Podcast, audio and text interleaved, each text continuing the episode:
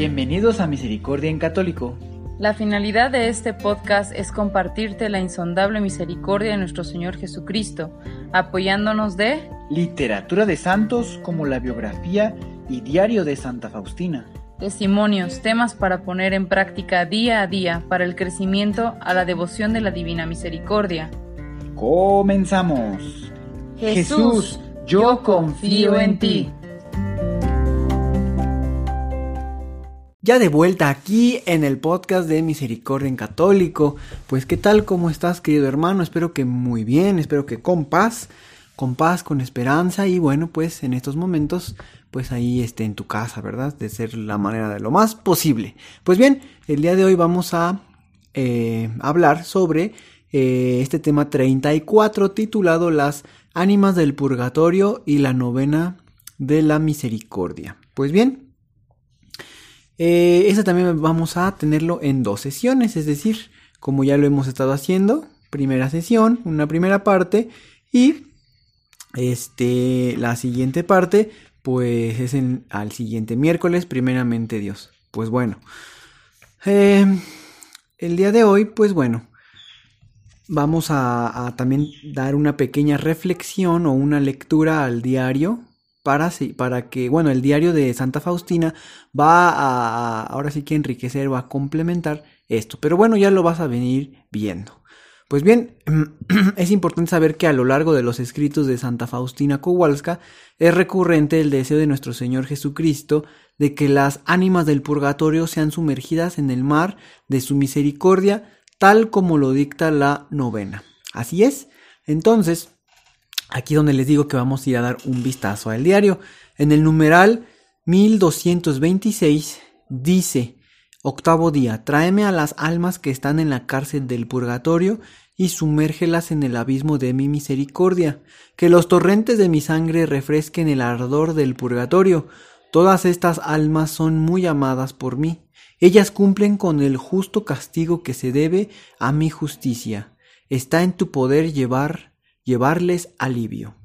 Pues bueno, eh, queridos hermanos, la, esto que acabamos de leer o la novena nos enseña que nuestro Señor tiene un amor especial por las benditas ánimas del purgatorio. También sabemos que el purgatorio se asemeja a una cárcel, debido a que su permanencia en este estado depende totalmente de la justicia divina. Y pues bueno, Queridos hermanos, también sabemos que desea que nosotros las sumerjamos en su divina misericordia. Así que puedes tenerlas en tus oraciones y si haces la novena, pues sabes que el octavo día es un día especial en donde se sumergen. Pues bueno, eh, ellas recuerda que están en el purgatorio eh, debido a su deuda con la justicia divina. Eh, es importante recordar esto y si en algún momento nosotros vamos ahí, pues vamos a tener que estar cumpliendo pues esta deuda, ¿verdad? Entonces, pues Ah, es, importante, es nuestro, está en nuestro poder llevarles ese alivio con nuestras oraciones. Pues bien, querido hermano, pues esas enseñanzas nos hablan del purgatorio, que será una realidad, eh, como les venía diciendo, para muchos después de nuestra muerte. También nos habla de que aunque nos hayamos confesado antes de morir, nos queda una deuda con la justicia divina. Nos habla de que las ánimas benditas ya están salvadas, y por eso el Señor Jesús las ama especialmente. Y pues bueno, finalmente nos recuerda la comunión de los santos, eso lo podemos encontrar en el credo, ¿verdad? Eh, que gracias a la cual podemos interceder por los fieles difuntos, es decir, con nuestras oraciones.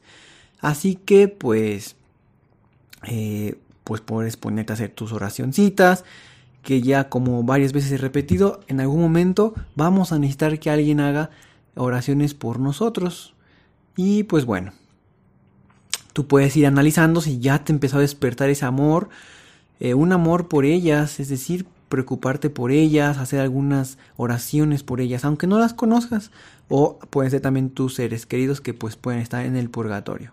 Pues bueno, vamos a continuar con el diario que en un pequeño párrafo del numeral 1226 donde continúa con la novena. Y entonces dice, Haz uso de todas las indulgencias del tesoro de mi iglesia y ofrécelas en su nombre. ¿Qué quiere decir? Que yo le entiendo que cuando a veces tenemos la oportunidad de ganar alguna indulgencia, esta indulgencia la podemos ofrecer por ellas, es decir, eh, decimos, ah, Padre, te ofrecemos esta indulgencia por las 20 ánimas del purgatorio, por ejemplo. Entonces, eh, es un recordatorio que podemos ofrecerlas por ellas. Eh, y también, bueno, esta parte de la novena nos va enseñando que, que nos va enseñando, ¿cómo llamaremos? Mm, varios tesoros que la iglesia tiene. Entonces, para entender qué son las indulgencias hay que ir, y eh, ir documentándonos y sabiendo que la doctrina y la práctica de las indulgencias están estrechamente ligadas a los efectos del sacramento de la confesión. Entonces, ¿qué es la indulgencia plenaria? Bueno, ¿qué es la indulgencia? Pues es la remisión ante Dios de la pena temporal. También por los pecados ya perdonados en cuanto a la culpa, o sea, es decir, por medio de la confesión. También que un fiel bien dispuesto y cumpliendo determinadas condiciones, es decir, confesado, comulgado, haciendo la práctica indulgenciada, eh, orando por el Santo Papa y también, bueno, esas son las, las condiciones. Así que, cumpliendo las determinadas condiciones, consigue por mediación de la Iglesia esta indulgencia. También, la cual como administradora de la redención distribuye y aplica con autoridad al tesoro de las satisfacciones de Cristo y de los santos. O sea, es decir, esto es todo un compendio de la indulgencia, la indulgencia. Así que la indulgencia es parcial. También podemos saber que la indulgencia hay parcial o plenaria, según libere de la pena temporal debida por los pecados en parte o totalmente. Así que en el catecismo de la Iglesia Católica nos enseña que todo fiel puede lucrar para sí mismo o aplicar por los difuntos a manera de sufragio las indulgencias tanto parciales como plenarias.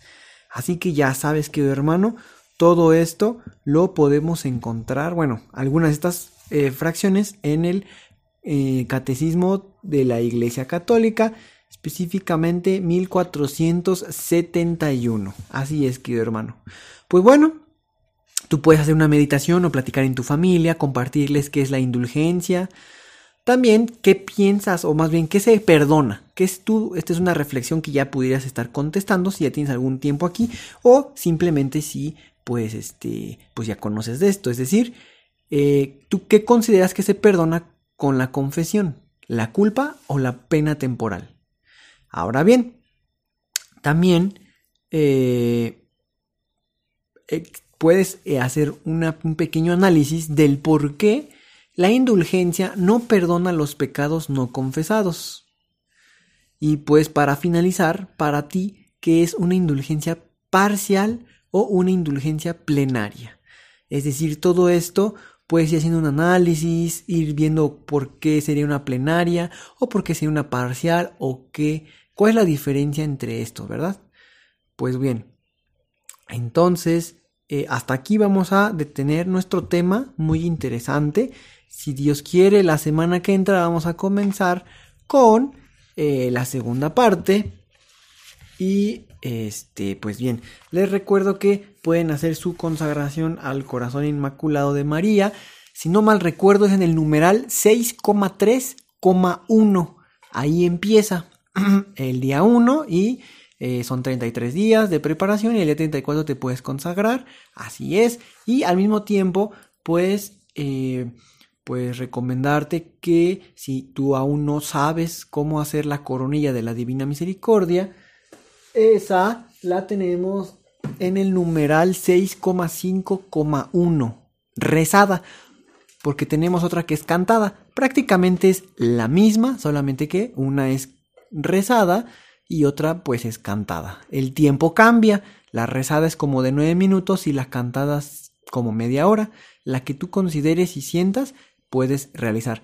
La que es cantada es muy reciente, o sea, está en los... dentro de los eh, últimos 10 episodios, o sea, los últimos nuevos 10 episodios. No los últimos últimos, porque ya ves que, bueno, no sé cómo, depende de la plataforma en donde estés, no sé cómo se te estén acomodando los episodios. En Anchor, por ejemplo, se acomoda el más reciente hasta arriba, pero a lo mejor en otra plataforma Spotify o no sé, está acomodado de una manera diferente. Entonces, mejor lo que te digo es, dentro de los últimos nuevos episodios, yo creo que dentro de los últimos nuevos 10, ahí está la coronilla cantada en caso que te interese. Pues bien, muchas gracias querido hermano, que tengas una continuación excelente de tu semana y eh, que Dios te bendiga. Hasta pronto.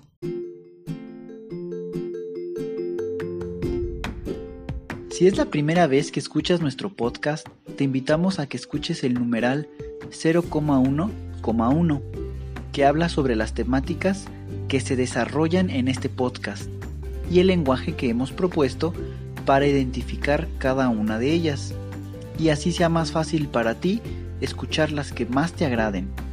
Te dejamos el link del audio y la lista de las temáticas en la descripción que este audio tiene.